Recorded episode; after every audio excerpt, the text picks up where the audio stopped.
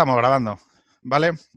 Eh, muchas gracias a los dos, especialmente a Joaquín, que es nuevo en estos, en estos pagos, y Joaquín, que es Joaquín Ariza Robles, eh, que hay que decir una cosa, eh, has sido un poco imagen de todo esto que ha pasado en Núñez de Balboa, porque has salido con un megáfono y con una mascarilla, con lo cual ahora es más fácil reconocerte, aunque la gorra permanece, es sintomática, es símbolo, es... Bueno, la gorra, ¿sabes lo que pasa? Que yo salí a caminar, siempre he salido con gorra y con la mascarilla, la gorra como, como medio de protección.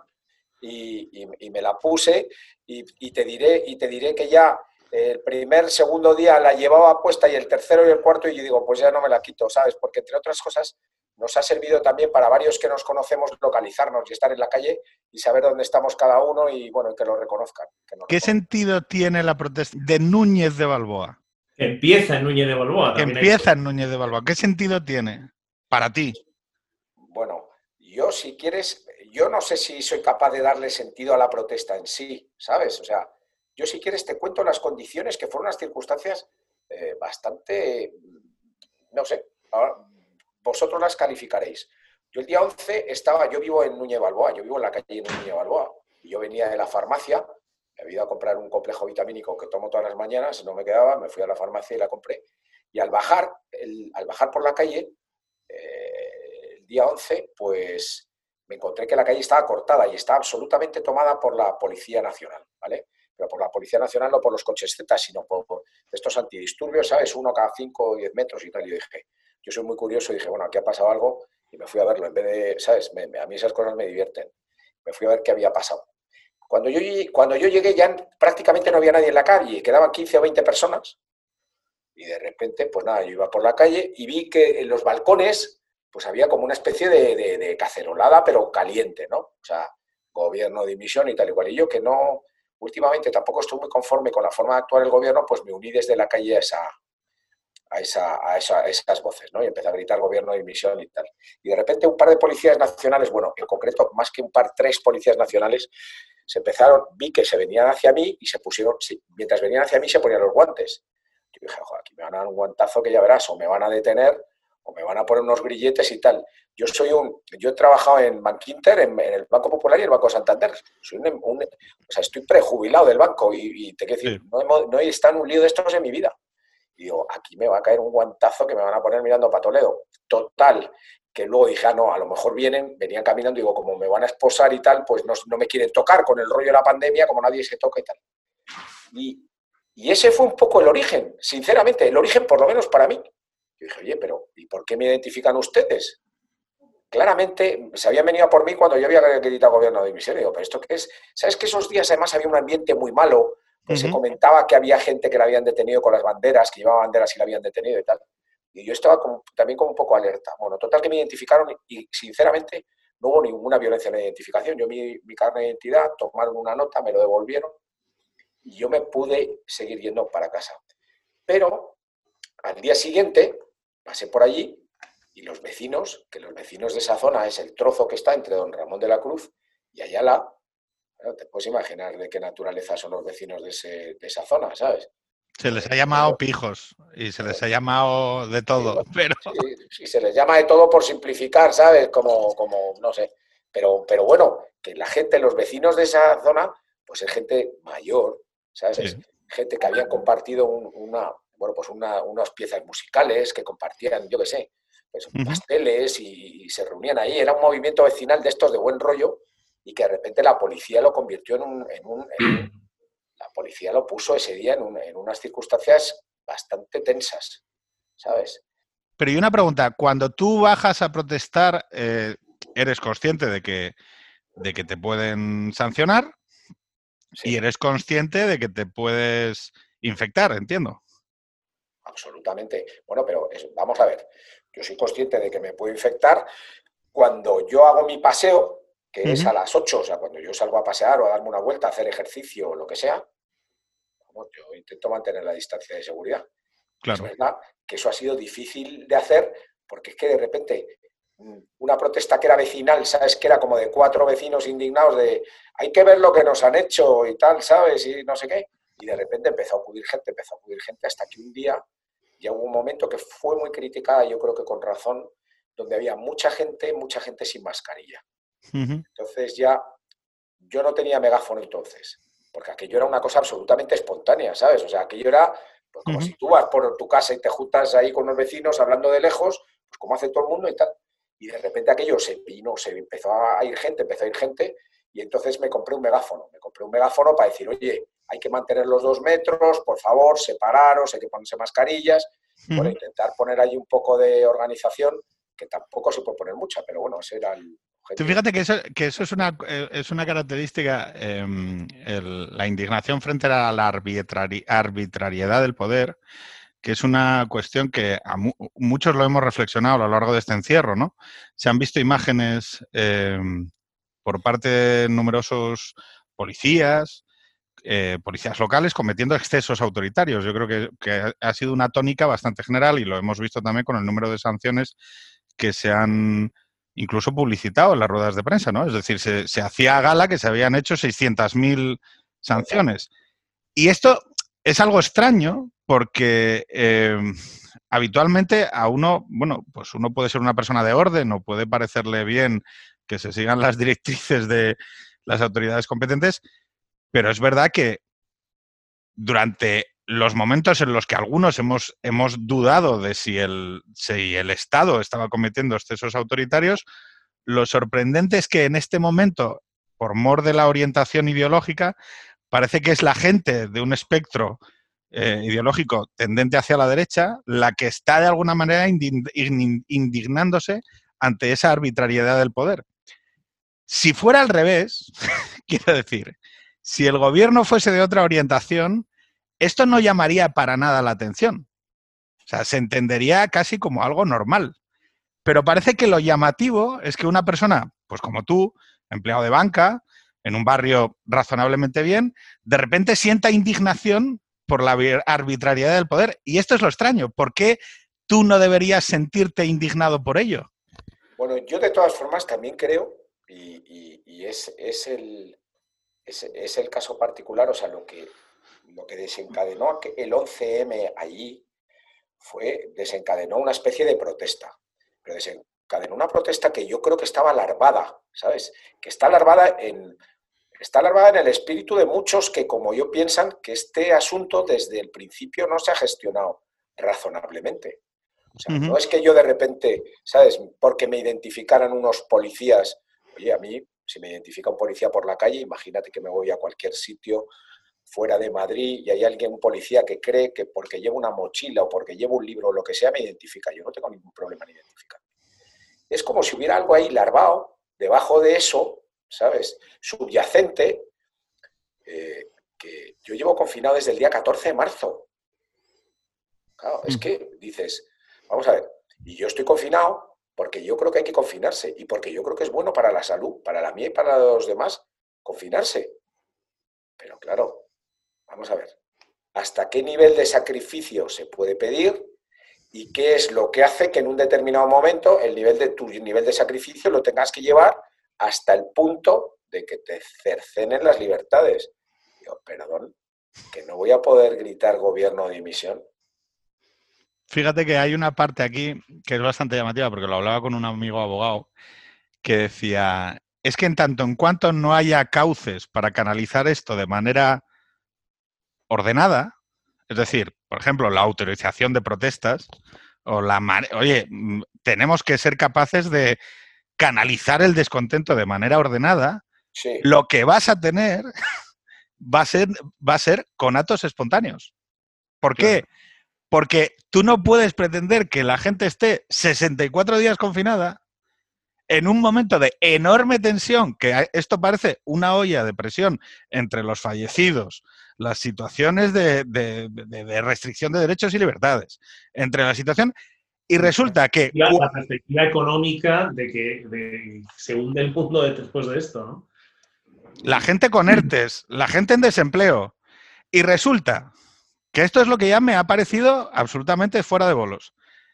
Que de manera espontánea surge un conato, que oye, que tampoco fue quemar contenedores, y resulta que el papel de todos los medios asociados al perímetro del poder es ridiculizarlo y decir esto son una banda de pijos, esto es gente que se está quejando con chofer, esto es gente que se está quejando con palos de golf. Y claro, yo pienso, hostia, la gente no está entendiendo ni media.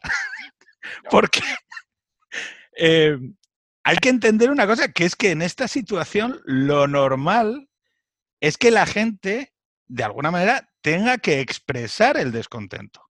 Y lo mejor que, lo mejor que podríamos hacer, lo que podríamos hacer de manera más racional, es permitirlo de manera ordenada, segura y lo más satisfactoria posible para que la gente no, no, incurra en riesgos. Ahora, lo que no se va a poder hacer, y esto ya lo adivino yo en el futuro, es impedirlo.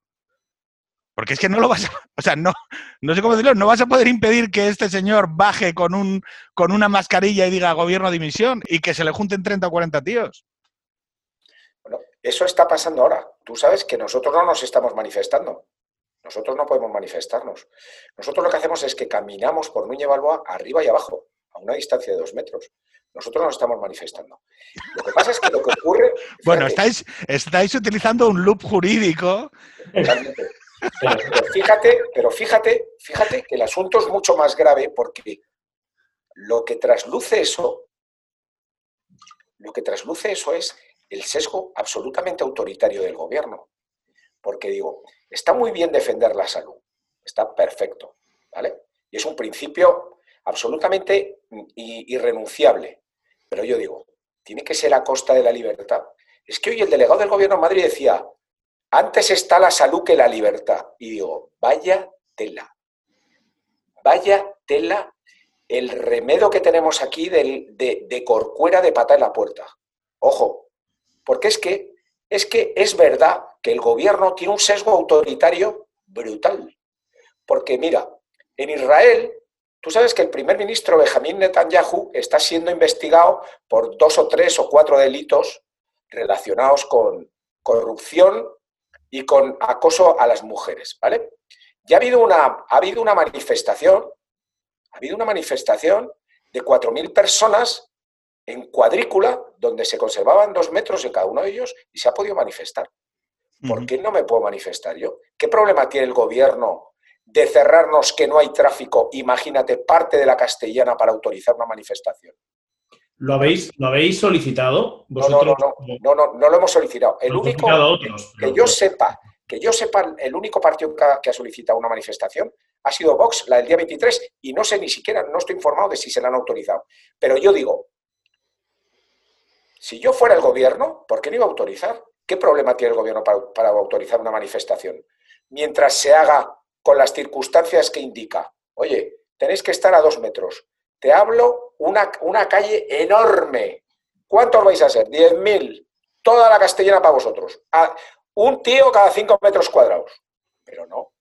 Pero, fíjate. El problema es que se, acaba identificando eh, la unidad con el gobierno, esto ha sido muy explícito, incluso por parte de autoridades militares ¿no? o paramilitares, la, la unidad y, la cohesión con el gobierno y con la acción del gobierno con el respeto a la salud, ¿no? como si salud fuera función de unidad de acción, pero no también de bueno, crítica sana, de liberación pública normal, control del, poder especial que tiene el Ejecutivo en este momento por parte del Parlamento, por supuesto de los jueces.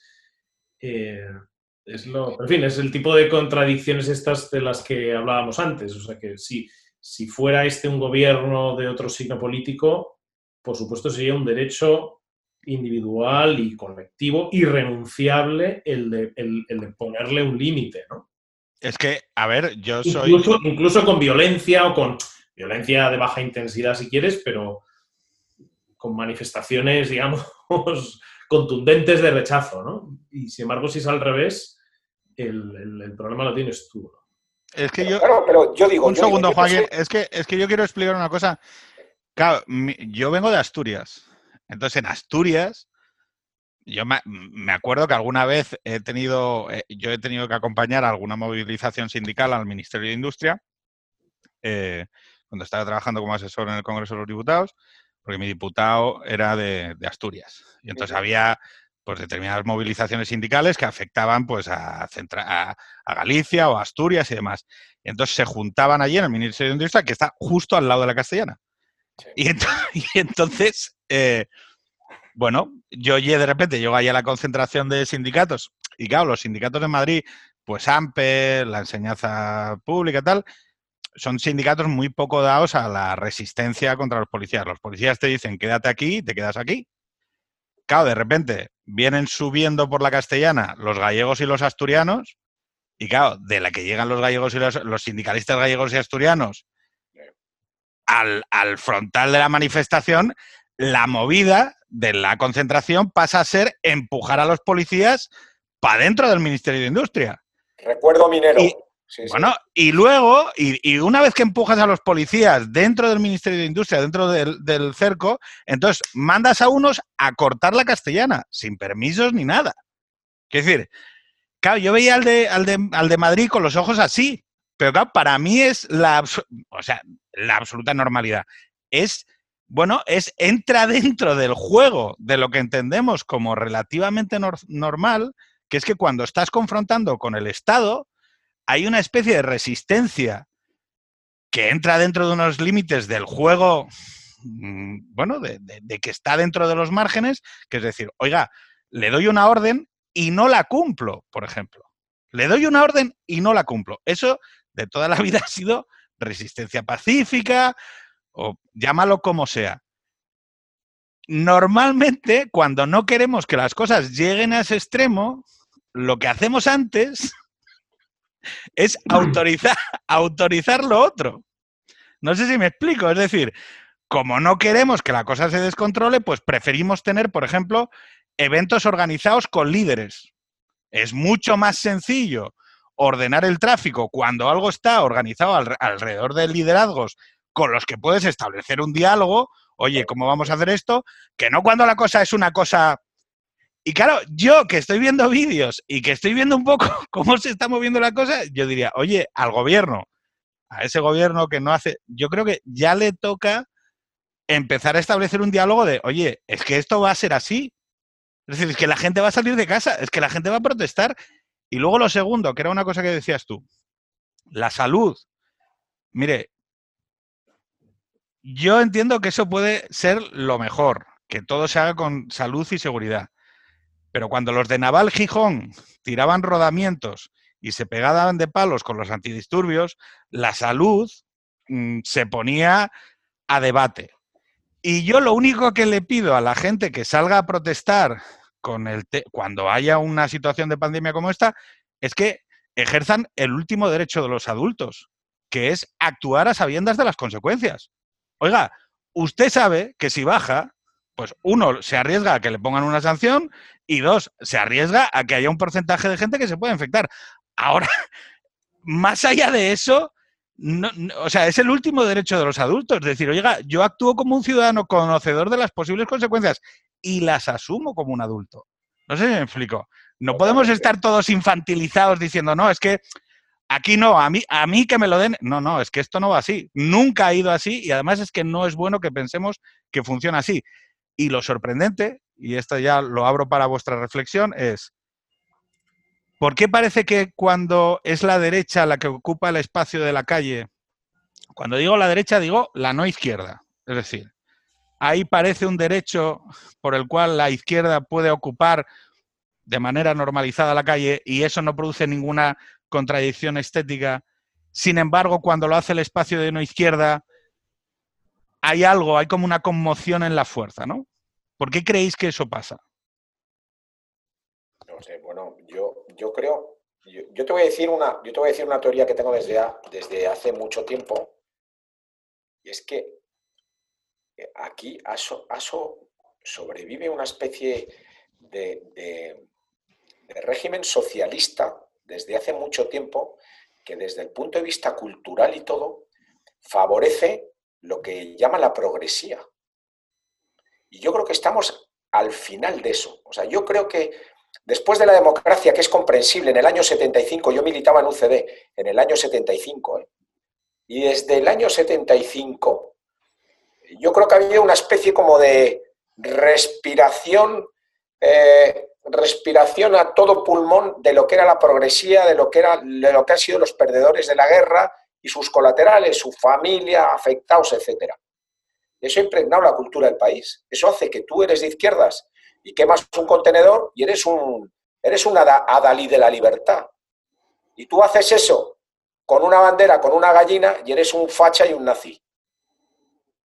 Y eso hoy es así. ¿Crees que está cambiando eso? Vamos, eso va a cambiar, pero vamos, ya está cambiando. Gracias a este gobierno eso va a cambiar. Porque te digo una cosa, fíjate que empezó, las, protestas empezaron siendo, eh, como decían, de fachas, de pijos y, y, tal y cual. Yo creo que, yo creo que hay un punto, que se está produciendo un punto de inflexión, porque al gobierno ahora lo que se le está reclamando es gestión, no es un problema de ideología. Oye, socialistas hay un montón, gente de Podemos también, pues tienen una mayoría parlamentaria floja, pero la tienen. Pero el subyacente, el subyacente es que este es el país donde más gente ha muerto por 100.000 habitantes, donde más eh, profesionales sanitarios tenemos contagiados, donde aquí, mientras el presidente del gobierno está diciendo que éramos el país del mundo que más test teníamos, nadie conocíamos en nuestros alrededores a nadie que le hubieran hecho un test. Y todos tenemos una sensación adicional y es que durante el principio de la, crisis, alrededor del 8M, se produjeron determinadas decisiones ideológicas que al país le han costado muertos. O sea, tú no discutes la legitimidad del gobierno en cuanto a la mayoría que le ha elegido o a la mayoría que lo ha formado, como dices tú, es una mayoría débil, pero lo que le achacas es una responsabilidad directa, que es lo que lleva, lo que te lleva a exigirle la dimisión, que es la gestión en el caso del coronavirus. Absolutamente. Yo no entro, no entro a analizar si fuera votante del PSOE, si Pedro Sánchez ha respetado mi voto y no voy a ponerlo en relación con las promesas electorales que hizo antes de formar gobierno, que eso es otro capítulo. Yo lo que digo es que una vez forma el gobierno, la gestión del gobierno es lo que está ahora mismo, lo que está en solfa. Porque es que, es que tenemos dos, un récord, una medalla de oro mundial y una medalla de plata en desastre.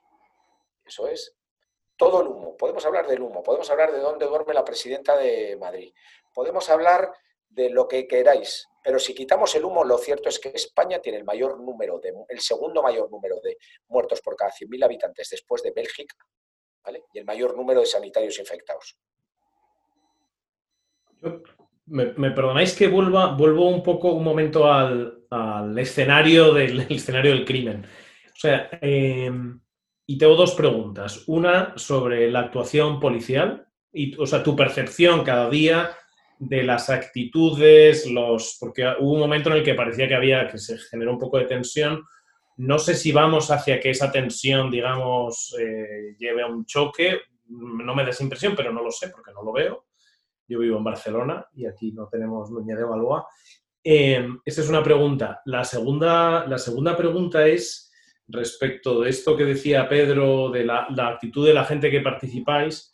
No sé si hay, me imagino que puede existir, pero no sé si hay gente que sean un poco como nicheanos anárquicos pijos que salen sin máscara y que se abrazan y se juntan porque son los más machotes y porque el gobierno hasta en eso nos engaña. No sé si, porque eso es como una caricatura, pero, pero que me imagino que alguien así puede haber y que puede ser complicado controlarlo cuando estás tú ahí con el megáfono. Pero en fin, no sé, primero era lo de la policía.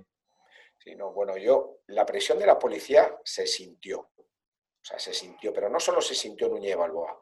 o sea, hubo unos días donde tú sabes los típicos eh, rumores de situaciones que en algún caso, fíjate, eran prerevolucionarias, como de, hay vídeos donde en Albacete una persona estaba circulando con una bandera atada a la España, de España atada a la espalda y lo, y lo pararon. En Alicante, en la esquina de una plaza también. Entonces, vamos a ver, que son dos episodios, probablemente tres episodios que que sean circunstanciales, que dentro a lo mejor de las actividades policiales diarias eh, no tienen ninguna circunstancia, pero es, o sea, no tienen ninguna importancia. Pero es cierto que eso sumado a esta especie de opresión que tenemos y esta obligatoriedad de permanecer en casa, de cumplir las normas, de no sé qué, este mensaje grabado de que el que no lo haga, pues es un mal español y además va a contagiar y es un, pues claro, te, llevan, a, te, llevan a tener una especie de presión sobre algo que no es necesario. Es que no tiene nada que ver, la sanidad con la libertad no tiene nada que ver. ¿Creéis que se os ha caricaturizado? Bueno, se os ha caricaturizado. Vamos, cuando dijeron que había, vamos, pero escucha, porque seguramente algunos somos de caricatura. Pero es que no pasa nada. A ver, te agradezco que lo hayas reconocido, porque pasó uno con un Mercedes. Pero bueno, que es... en Puerto Banús, pero escucha, pero escucha, pero en Puerto Banús, pero yo te digo, ¿sabes lo que te digo? Que reclamo claro, es que ese es el tema. Es que yo, yo parto de la base, oye, ¿qué pasa? ¿Que si tienes un Mercedes no, te, no puedes protestar o qué? Porque yo puedo, ojo, yo puedo hacer bromas como el que más. Ahora, una cosa es hacer bromas y otra de acabar deduciendo que porque, hombre, es que esta persona juega al golf y tiene, y tiene un Mercedes. ¿Y qué pasa?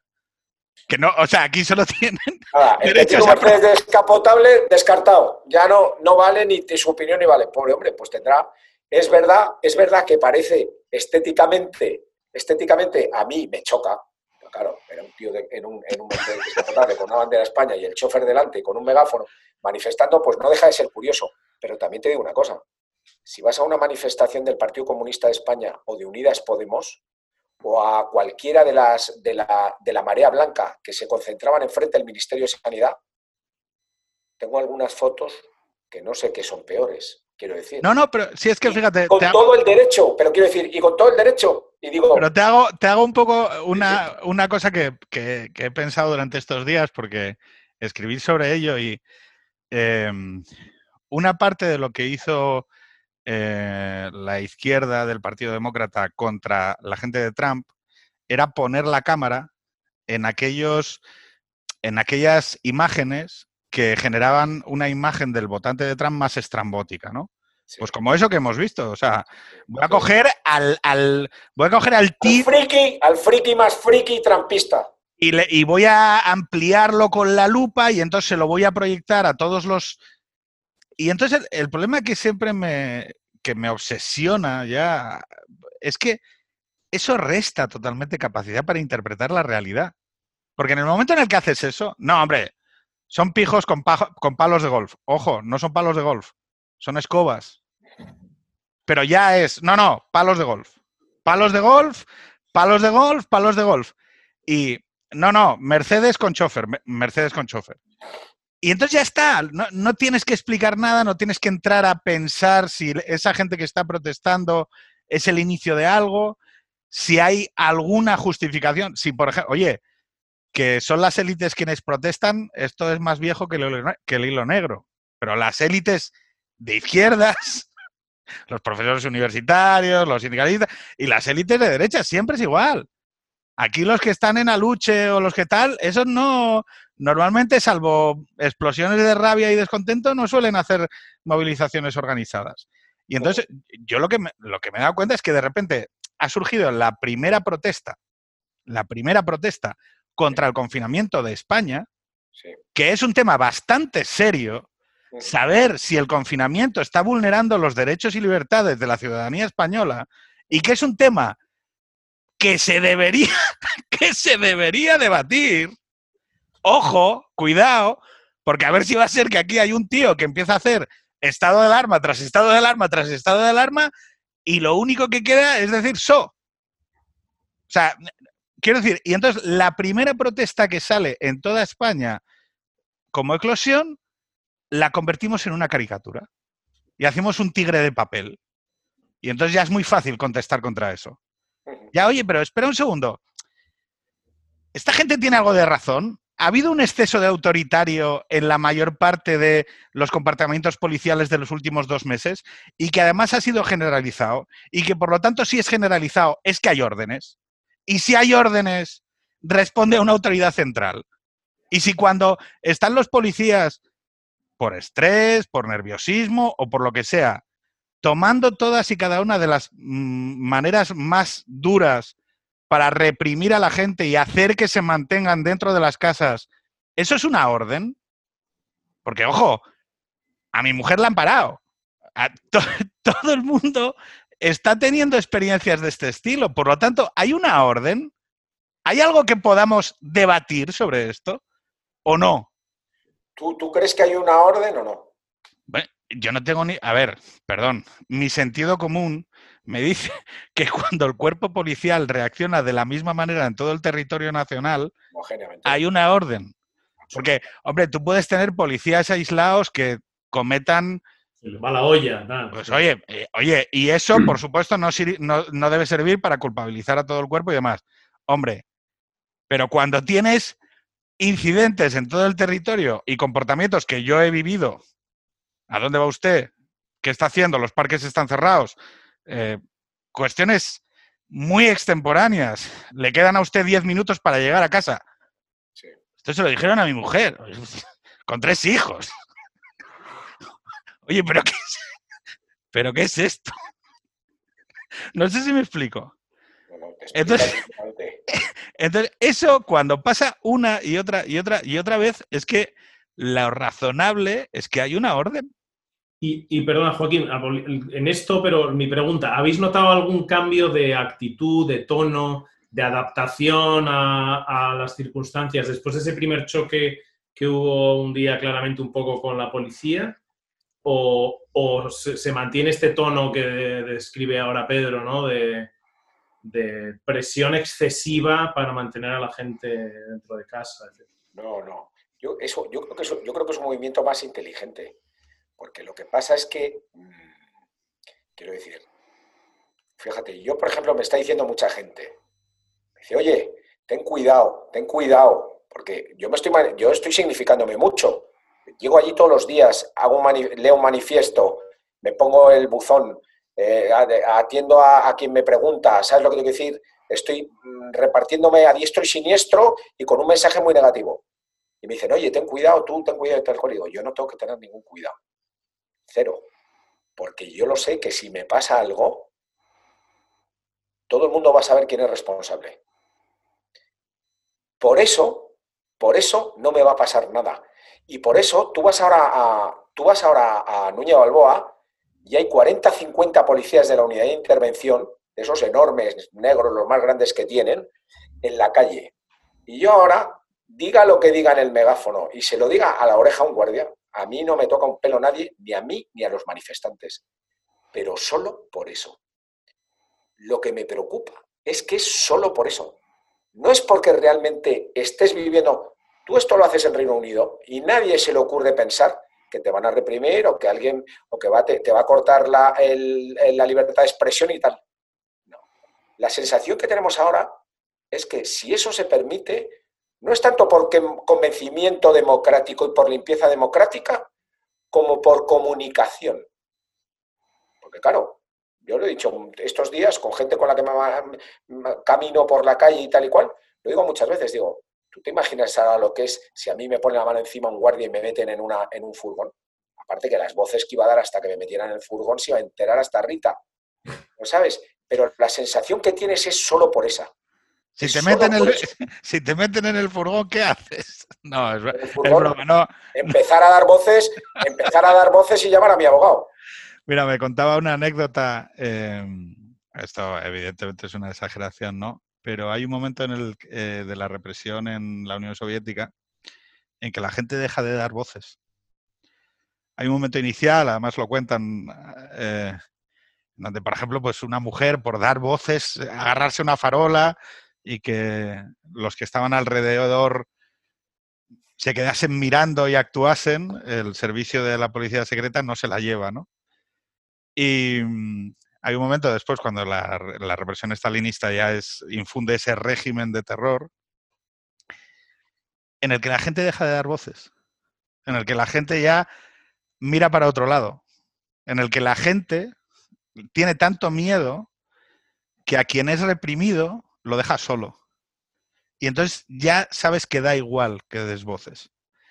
Ese es el verdadero, es el verdadero peligro del autoritarismo. Es que esto es, lo, esto es lo terrible. Es que la gente, o sea, a veces, bueno, está aquí Ricardo que puede hablar de, con mucha más inteligencia que yo sobre los estados autoritarios o ¿Quién es el, que declara? El, que declara. Yo porque hice la tesis en filosofía del derecho, de clase de ética, y me gustan estos temas de filosofía política, etcétera, ¿no? Escribí la tesis sobre la soberanía, o sea que en fin. Pero yo, una, una cosa que sin embargo veo que, que a esta inicial caricaturización, ¿no? De todo esta a ver, que es una caricaturización que tiene un cierto fundamento en algún momento, ¿no? Del tío del Mercedes. Pero eh, creo, yo creo también que con el paso de los días, como esto se está replicando en muchos otros sitios que claramente ya no son, no sé hasta qué punto veis que, que esa caricatura inicial va a permanecer impregnada a toda esta respuesta o va a haber un momento en el que hasta la gente más recalcitrante asuma que, mira, esto, es, esto tiene un carácter transversal. En fin, a lo mejor no ideológicamente, pero por lo menos sí socioeconómicamente sí transversal. ¿no? Y, en esta misma línea, tengo una pregunta para Joaquín, y es si hay, porque antes te preguntaba si conocías gente de otros sitios que estuviera y me dijiste que tampoco, que tampoco es que haya una, no, o sea, no hay ningún tipo de organización centralizada, ¿no? o ni siquiera no centralizada, sino ningún tipo de coordinación, ni siquiera. Yo por lo menos, y si la hay yo no la conozco, ¿sabes? Pero es que esto, vamos, que yo insisto, y, que esto era un movimiento vecinal, que esto éramos cuatro matados de los, de los de la calle, ¿sabes lo que te quiero decir? O sea, que vivíamos cerca. Esto es como el vecino que tienes al lado, como si un día te revientan la tubería de agua, ¿sabes? Y estás tres días sin agua, y estás que juras en arameo, y entonces te lo encuentras y ¿qué pasa? Pues me he duchado en casa un cuñado. Pues esto era prácticamente una cosa parecida, ¿no? Dices tú, que nos han cerrado la calle, pero ¿qué hemos hecho? Tal cual, ¿sabes? Y pum, pum, pum. Y se lió de esa manera. Yo, yo, vamos, yo, lo de la caturización siempre, siempre, siempre lo va a ver porque además, ¿sabes? O sea, eso de llamar facha, siempre hay alguien que te parece con una bandera España con la gallina, siempre hay alguien que te dice un, grita un viva franco, ¿sabes? Siempre, o sea, eso es imposible que, que evitarlo estamos haciendo muchas cosas, o sea, estamos, hemos dado los últimos días un montón de mascarillas, ya la gente no hace mascarillas, avisamos que hay que, pero tampoco hay que insistir mucho, porque la gente que se está, que está paseando y tal es como civilizada, ¿sabes? O sea, y tiene al lado contenedores y no los quema, y papeleras y no los quema, y no, no, no hace nada. Es una protesta, es una protesta muy razonable, como muy sensata y tal. Es tan sensata, es tan sensata que muchas veces dicen, oye, ¿esto qué, va a pasar de aquí en adelante? Porque, claro, nosotros podemos seguir paseando a la inglesa por la calle y esto no llega a ningún sitio. De momento parece que están prendiendo mechas en otros sitios y eso para nosotros es muy importante. Que prendan mechas en otros sitios, que hoy empiece Sevilla, Valencia, que haya una, que en Alcorcón se vea gente en la playa, en la plaza de Alcorcón y dice, coño, ya no solo el del Mercedes, ya parece que los de Alcorcón también tocan. De todas formas, es una perspectiva corta porque aquí estamos hablando y fundamentalmente hoy lo que hablamos y lo que protestamos es por la crisis sanitaria. Yo creo que algunos estamos anticipando y algunos vemos, o los que tenemos una determinada formación económica, vemos la que se va a venir, la que va a venir, pero la que va a venir en seis meses va a ser tremenda. O sea, estamos hablando de la crisis sanitaria, pero va a haber una crisis económica que va a arrasar el país y que va a llevar el paro a límites insospechados como no ha habido nunca, donde va a tener que bajarse los sueldos de los funcionarios, se va a tener que tocar las pensiones y vamos a tener una crisis económica de primera naturaleza. Y yo no sé en ese momento qué es lo que va a pasar. Tú fíjate, Joaquín, hay una cosa aquí eh, que estás diciendo que, responde parcialmente a lo que, a lo que estaba comentando Ricardo, ¿no?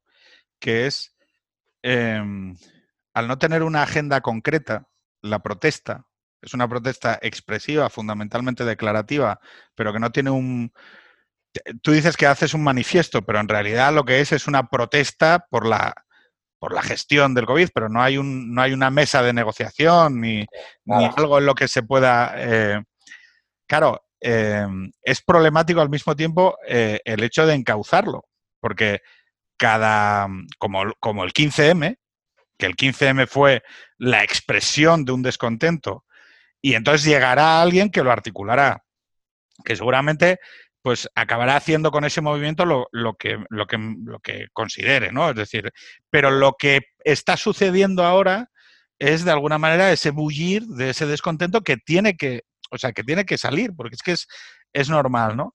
Yo sí creo que en el momento en el que pasemos a una fase en la que esto se desconfine, habrá una eclosión de protestas eh, mucho mayor que además se solapará pues desde el tema de la tragedia sanitaria, la tragedia de la seguridad de los sanitarios y luego lo que estás comentando tú, que es que habrá un problema de, económico de primer orden que llevará a la gente a expresar un descontento contra el gobierno, porque es el que manda. Entonces, claro, esto lo que, lo que ahora está en un estadio muy de plazas a la 15M, seguramente con el pasar de los meses acaba articulado a través de una plataforma política, porque es lo que pasa siempre, no sé si me explico. Lo que pasa es que hasta que se llegue a ese momento, yo creo que hasta que no se produzca el desconfinamiento y se puedan articular protestas de manera más o menos organizada, va a seguir siendo eso como, no sé cómo decirlo, de manera, de manera espontánea. Lo que sí es verdad es que hay gente que hace la lectura de que esto le viene bien a redondo, ¿no? No, esto le viene bien a redondo, le viene bien al gobierno, porque es que fíjate, decía Ricardo, es que son la caricatura que quiere el PSOE que sean. Son gente con dinero, son del barrio Salamanca, es Núñez de Balboa. Yo creo que eso es verlo de una manera un poco miope. ¿En qué sentido? En el sentido de que eso es lo que está pasando hoy. Pero es que a esto le queda un tránsito muy largo y muy elevado. Y lo que vamos a ver es que, pues seguramente, tristemente, debido al efecto, al, enorme sufrimiento que van a arrastrar muchísimas familias que se van a ver demolidas por los efectos económicos de esto, pues lo que vamos a ver va a ser una ola de descontento que va a acabar, no se sabe cómo ni, ni de qué manera, ¿no? Y eso es lo, es lo que creo. No, esto, uff, perfecto, le viene genial a Redondo porque los caricaturiza. No, me no. Esto es ahora. Dentro de dos o tres meses ya veremos en qué queda. Yo estoy de acuerdo contigo. Lo que pasa es que yo creo que el gobierno ahora mismo está gestionando en, día. El, el, tiempo en el que se maneja es el día.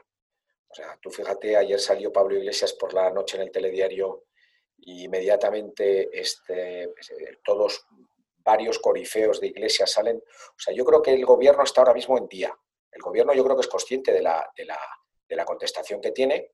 El gobierno está con tres bolas en el aire, está intentando negociar un estado de alarma de un mes que le da una tranquilidad y que le da respiro, ¿vale? Yo creo que lo va a conseguir, porque como es capaz, el gobierno es muy, es muy potente, porque el gobierno es capaz de ceder en lo que quieras. Y como tiene gente que le está pidiendo cosas y que luego la vende internamente, pues oye, oye, si a RC le das cosas que no tenía, pues, pues oye, RC lo vende como un éxito entre los suyos y lo gana. Yo creo que lo va a conseguir. Y, le da un mes. Y, fíjate, estamos hablando de eso, de un gobierno que está pensando en siete días, 15 días, un mes. No está pensando más allá. Entre otras cosas porque yo creo que tiene también muchos problemas. O sea, no es capaz de sacárselos de encima, pero tampoco es capaz de estar pensando en un medio largo plazo, decir, ¿qué país me voy a encontrar yo cuando se acabe el estado de alarma? Está como de, oye, que no se produzca. Yo ni siquiera creo que piensen que es un problema sanitario sinceramente. A lo mejor eso es pensar mal, pero yo creo que esto no se está gestionando como si fuera un, problema sanitario. Aquí se están teniendo en cuenta un montón de variables y no solo las, de las sanitarias. ¿Sabes? ¿Os acordáis cuando con Excalibur hubo concentraciones?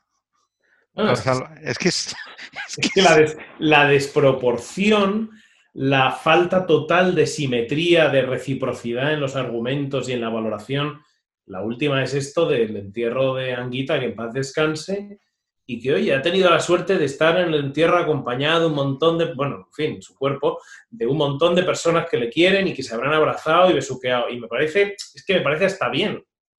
Lo que es sangrante es que esté el resto de España enterrando a sus muertos en la, en la, en la más, en la más dolorosa soledad, ¿no? Y con unas condiciones que hacen, que hacen de ese trance una situación absolutamente estrambótica. Tú dices, ¿por qué unos sí y, no, y no es discutible y otros no y la policía no te deja? Ricardo, es que lo que es interesante de esto es, y lo que es, o sea, lo que para mí fija un marco nuevo verdaderamente asombroso es que sea sin discusión.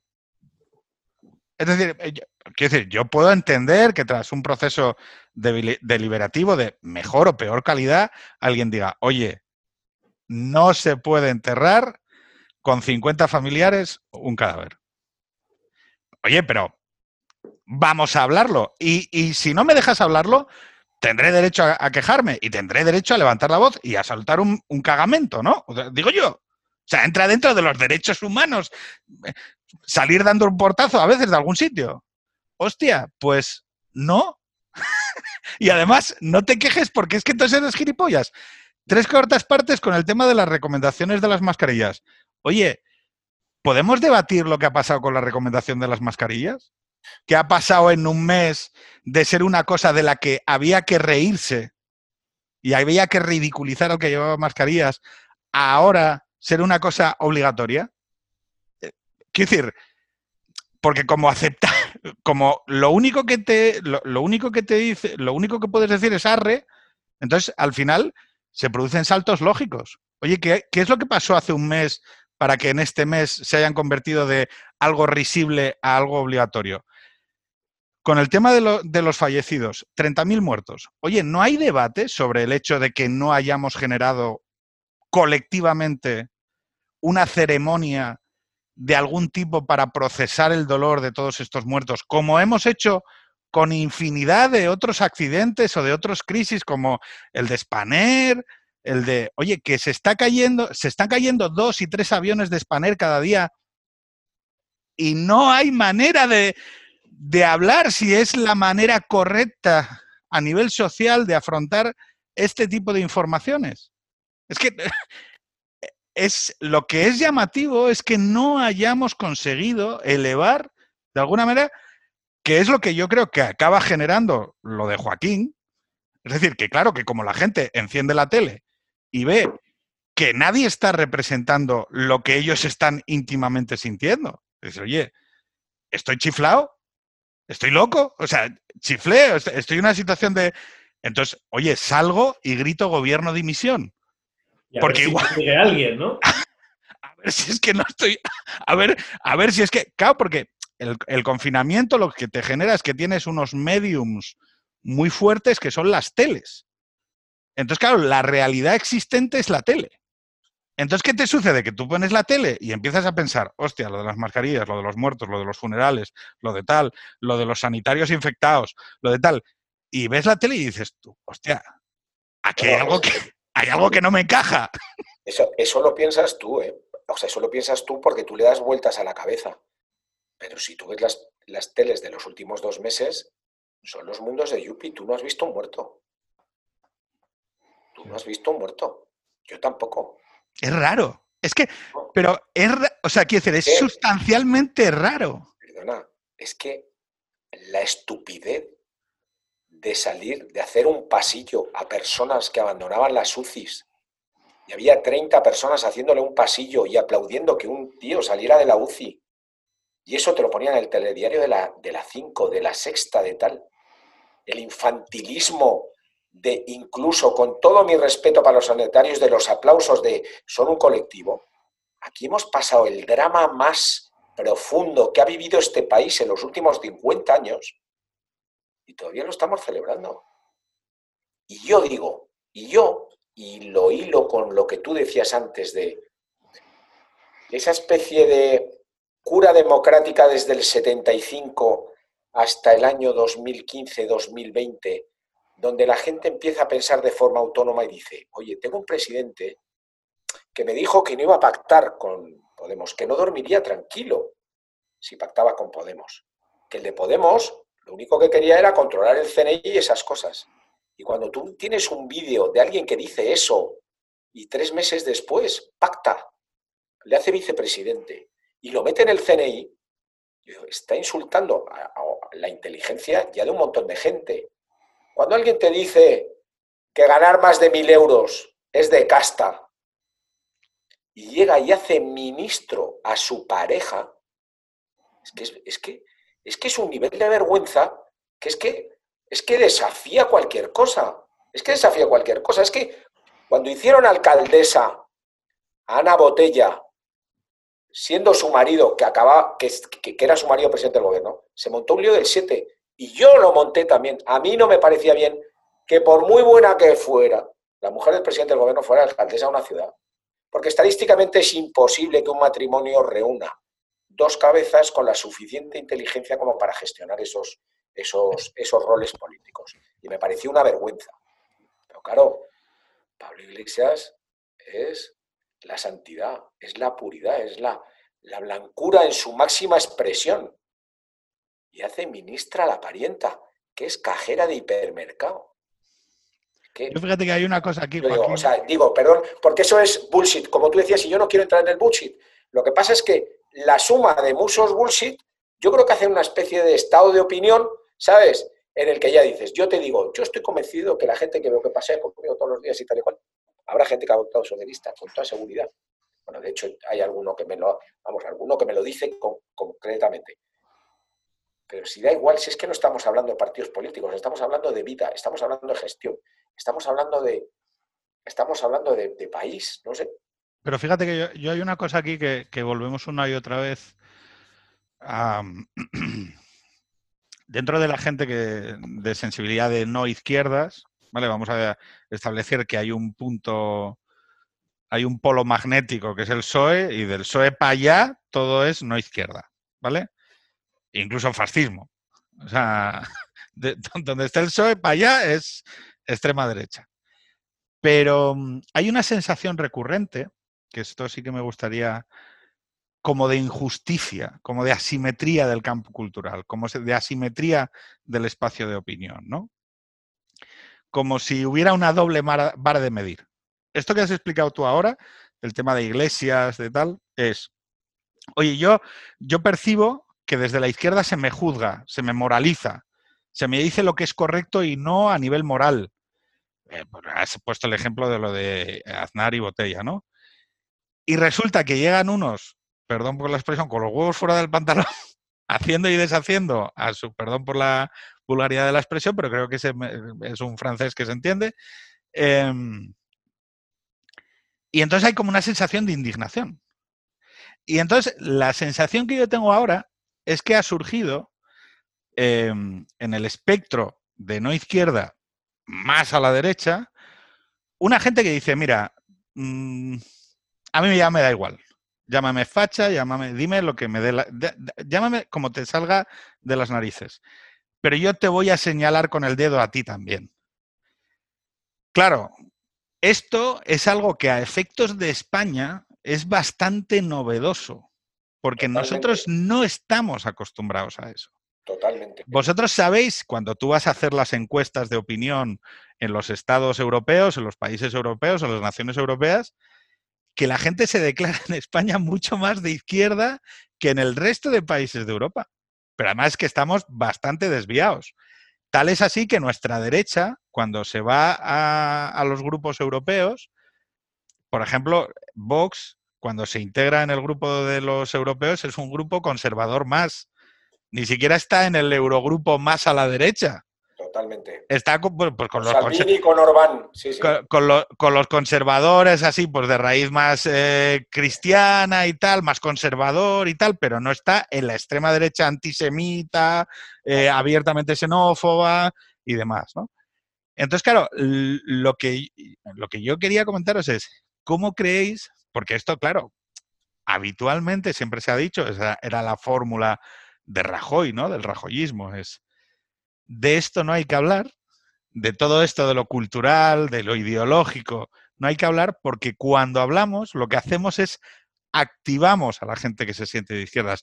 Porque en el momento en el que vea a esta gente, en el momento que vea a Joaquín con esa gorra, esto es trampismo, fíjate, ya lleva una gorra como Trump, y fíjate, el del Mercedes y demás, hay que ir a votar en defensa propia, nos van a quitar los derechos. No sé si me explica. No quería, no quería convertirlo en un, en un, en un debate sobre partidos, pero es verdad que hay, hay ahí una pulsión que dice, ojo, porque esto lo que va a hacer es darle un regalo permanente a la izquierda, porque va a identificar a la derecha con la fantasmagoría que más quieren, que es con un grupo de pijos fachas con gorras. Joder, es que mira, son Trump. Ahora dentro de poco van a pedir el muro. Sí. No, no, eso, vamos a ver, que esa va a ser, que esa va a ser la aproximación, yo, tengo ni, yo no tengo ni media duda. y bueno, de hecho es la que es todos los días, ¿eh? O sea, esto es todos los días. Pero a ti ya te da igual. O sea, ya dices, mira, yo a mí me da exactamente igual porque me tengo que expresar y tengo mis valores y eso soy lo que soy y se acabó. Eh, hace unos programas, hace varios números de programas de, este podcast, Joaquín, hubo aquí un debate que, que, fue muy interesante que se llamaba El Trifachito, ¿no? Que invitó Pedro a tres, pues, gentes que no son de izquierdas, cada uno a su manera, ¿no?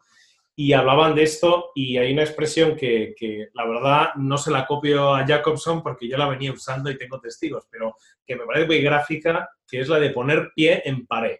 Oiga, no empujen. O sea, pie en pared y dice, mire, yo no voy, a lo mejor no voy a hacer más aspavientos, a lo mejor no voy a ir más allá, a lo mejor no se me va a oír en, por todo el barrio, pero yo de aquí no me voy a mover. O sea, yo no voy a dejar de existir para no movilizar a la izquierda. Es que esto no tiene sentido, ¿no? O sea, yo, yo soy, pienso lo que soy y salgo y me expreso dentro de los límites de, en fin, de no pisar los derechos de los demás. Pero bueno, a veces incluso yendo un poquito más allá de, la, interpretación de la ley, como hacéis vosotros, de yo no me estoy manifestando, yo estoy caminando por la calle. Porque, coño, es que si no, mm, desaparezco. No existo. Me voy debajo de la misma cama. O sea que. Joaquín, te, hago una pregunta directa respecto de esta que ha dicho Ricardo. ¿Tú crees que tu identidad y valores políticos estaban adecuadamente representados en la esfera pública de los últimos 10 años? ¿Tú te sentías representado? No, de ninguna manera. ¿Existías? No, de ninguna manera. ¿Y ahora sí? Vamos a ver, ahora. No existe él. Bueno, es un comienzo. Escucha, ahora. Es el orgullo. Ahora, de momento, ¿sabes? Ahora de momento es como si hubiera estado como encerrado en casa, ¿sabes? Cuando estás, que además ha sido cierto, cuando estás confinado y de repente te dejan la puerta y dices, mira, ya esto lo habéis llevado vosotros un rato, ¿sabes? Habéis estado bien, habéis tenido tiempo, habéis tenido un estado de alarma, habéis tenido toda la autoridad que no ha tenido ningún gobierno de este país desde el año 75. Nadie ha tenido la capacidad normativa y las manos libres para hacer lo que quiere, como ha sido este gobierno socialista pero exactamente la, expresión es pie en pared. Yo el día 13, ahora no, no, recuerdo porque tengo ya un, se me montan los días unos con otros. El 13 o 14, yo creo, no sé si habéis visto un vídeo en el que yo subo desde casa con una mochila. Esto es muy normal en el confinamiento, ¿eh? te lo digo, porque todos los días son iguales. Sí, pero subo, subo, de casa con una mochila y me voy hacia la manifa de ahí arriba, vamos hacia caminar y tal y cual. Y era el día que me había comprado el megáfono. Y yo había quedado con unos amigos allí y decir, oye, vamos a organizar esto un poco, el día anterior nos habían puesto a caldo, oye, esto hay que ponerse las mascarillas, compré unas cajas de mascarillas, las íbamos a repartir, hay que decir que vayamos a dos metros y tal. Y cuando empieza a subir por Núñez Balboa, cada cinco metros un poli, un poli, un poli, vestido de negro, así, pum, puestos así con los brazos y tal. Yo voy diciendo, joder, aquí se valía una del 7.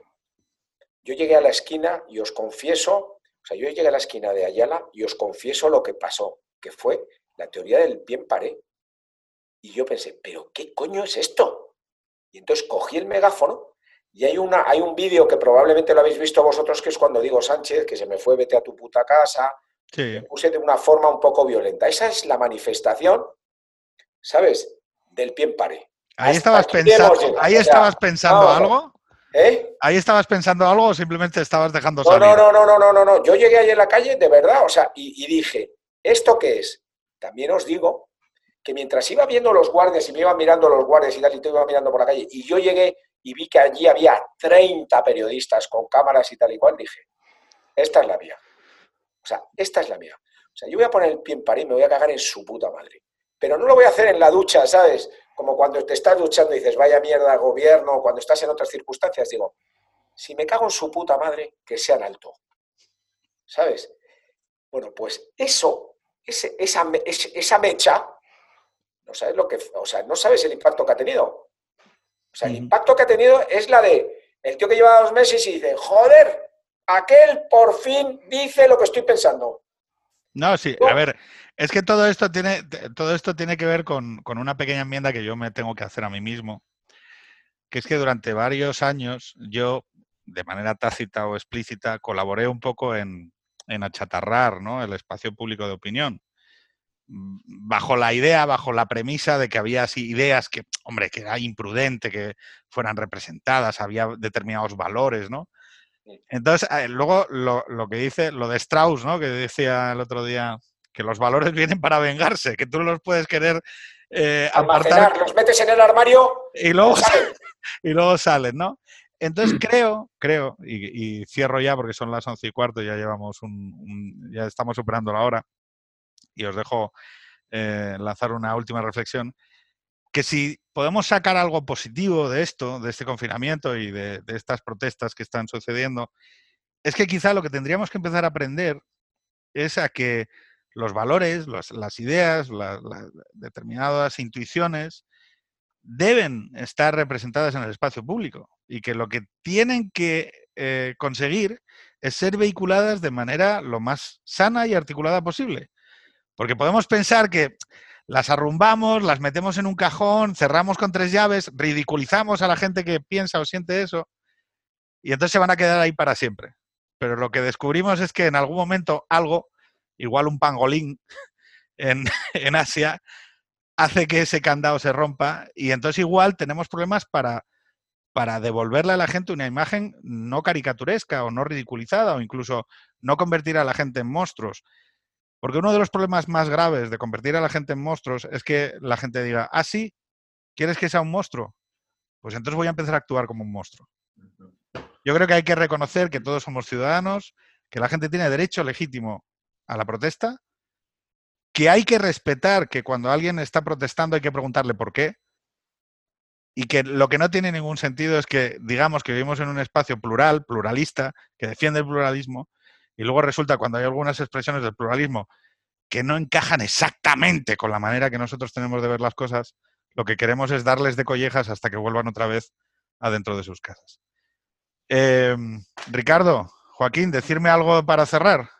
Yo quería, para dejarle la última palabra a Joaquín, hablo yo si te parece primero, eh, en plan un poco pedante, pero yo creo que a mí lo que me ha recordado esto de la calle Núñez de Balboa, los fijos de Madrid poniendo pie en pared frente a la expansión del poder, mm, primero por vía legal, pero luego también en la práctica por vía policial y de, y de medios de comunicación pública y de creación de opinión, es este gran libro de Bertrand de Juvenel, intelectual, filósofo, economista francés, se titula Sobre el poder, las leyes naturales de su crecimiento, que básicamente lo que explica es cómo crece el poder y cómo el poder no se, o sea, es, leyes naturales, o sea, a ti te sale por, o sea, te sale por los poros, ¿eh? Es pasta de dientes que no va a volver a su tubo si no, si no se para, ¿no? Y hay un, creo que es el capítulo final, o por el capítulo final hay un capítulo que se titula precisamente Las raíces aristocráticas de la libertad. Bertrand de Juvenel, una de las cosas que decía, tampoco es que yo esté de acuerdo con todo lo que dice, pero que al final la, forma primigenia de la libertad es el noble en su castillo. O sea, y aquí no entra ni su padre, ¿no? Y yo creo que hay algo de esto en que, bueno, pues gente que está acostumbrada, que tiene su vida y que es dueña de su vida, eh, bueno, eh, vamos aguantando toda la vida aquí, que nos van cepillando la libertad y se van metiendo hasta en la cama, pero bueno, llega un momento en el que dices, no, mira, no. O sea, mi balcón es mío, mi calle es mía, mi opinión es mía y aquí nadie me va, nadie me va a parar, ¿no? Y de momento, gracias a Dios, tampoco nadie lo está reprimiendo, digamos, de modo violento, etcétera, pero la presión que hay y que ha habido, pero la que sigue habiendo y la que habrá, es brutal y por eso yo creo que es súper importante que haya cosas así. Otra cosa es cómo hacerlo para que esto haga el mayor efecto posible.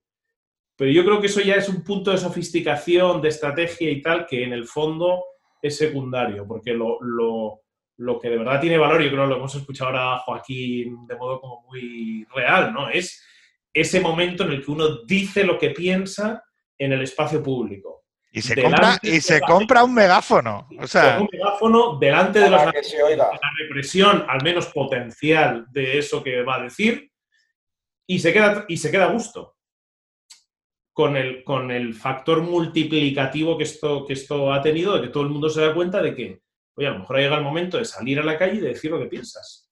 Y yo creo que eso es muy sano psicológicamente, pero también socialmente, democráticamente y especialmente en un momento de expansión pues casi autoritaria, totalitaria del poder en la que estamos, que además tenemos la certeza, porque está en vídeos, está escrito, que está teorizado por algunos de los que están en el poder en este país. En este el, vicepresidente. hay que este tipo de momentos para ampliar el poder, para cambiar las cosas. Entonces dices, oye, que no es un invento de un conspiranoico que se han reunido en Embassy ahí en el barrio de Salamanca y se han calentado la cabeza, que nos lo han dicho, que esto es lo que quieren hacer.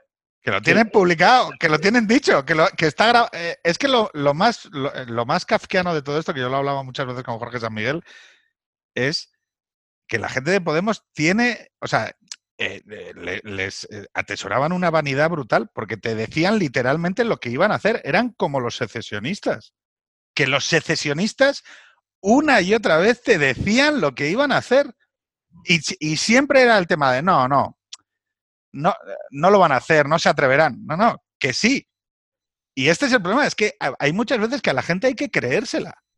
Es decir, o por lo menos a los que tenemos la prevención de creérnoslos, no ridiculizarnos. Oye, yo puedo entender que por intereses escojas no, no creértelo, pero déjame que yo tenga una sana prevención. Joaquín, te toca el turno de cierre. Bueno, vamos, cierre. Os agradezco, os agradezco mucho. Me he tomado nota sobre del libro que, del libro que has comentado, Ricardo, y, me lo compraré porque además me encanta leer. Y, lo haré.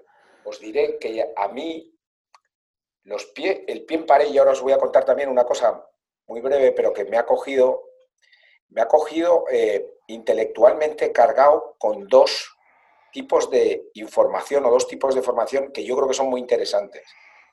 Uno está referido, y seguro a lo mejor lo conocéis, a los escritos de Raúl Gilbert. Raúl Gilbert fue un escritor del, del, del genocidio nazi. Analizó el comportamiento del pueblo judío y cómo el pueblo judío murió un poco sin protestar, yo he leído mucho de Hilberg en los últimos, en los últimos, en los últimos meses. Y eso se ha complementado también con, una, con otra lectura de uno que llaman, de una persona que es un neoptimista, que a lo mejor también lo conocéis, que se llama Steven Pinker. Sí. ¿Vale? A Pinker sí, a, Gilbert no. no Raúl Gilbert, Raúl Gilbert, con H, Gilbert, es el, es el, es el estudioso de la, del, del genocidio judío fue el primero que habló a los judíos de que se habían dejado matar sin protestar. Yo he leído todo lo que tiene Hilbert escrito, como, lo que como también el, libro de Anna Arendt, también que trata sobre el, sobre el juicio, del, de, sobre el juicio de un, de un jerarca nazi. Entonces, estoy muy documentado en pueblos con sufrimiento que han sufrido sin protestar, ¿vale? Y que los han masacrado. Y por otro lado, yo también combato la realidad que me presentan con neoptimismo. Y al final dices, España es un país impresionante, que ha avanzado como a muchos le hubiera gustado hacer en Europa y en el mundo. Desde el año 75, en 40 años, aquí la representación de la mujer es bestial. La economía ha avanzado, eh, somos una democracia, hemos soportado crisis como la del terrorismo. Hemos, hemos soportado recientemente nuestra infraestructura constitucional y nuestros derechos, han soportado un asalto como el catalán. Y España sigue aquí. Sin embargo, la España que te, que te vende la izquierda es una España donde la mujer está sojuzgada, donde no hay derechos, donde no... Aquí se están inventando, se están inventando ahora mismo una, se están inventando una retribución para las personas que sufren necesidad. Ya existe. Ya existe, existe desde hace años. Entonces, esa realidad que te venden no es la real. La real es otra. Y yo digo, yo he aprendido la real. Pues con ese mensaje sobre la España real, no sé si eh, no sé si quedará una España parecida a esa que describías dentro de seis meses, pero esperemos que sí. Esperemos que, los cimientos constitucionales aguanten, la economía aguante, que es muy importante, las familias eh, tengan la, ayuda que necesiten, porque van a venir momentos muy duros. Y esperemos que todo esto sirva de toque de atención a algunos que están pensando que retener el debate y que no hablar de las cosas y que no autorizar protestas es el camino correcto, y que yo creo que es agrandar todavía más y poner más carga y más indignación en la gente. Eh, Joaquín, de corazón, muchísimas gracias. Ricardo, gracias a ti también, que has hecho de intermediario. Eh, nada más, nos vemos. Un abrazo Muchas gracias a vosotros. Hasta luego. Hasta luego. Adiós.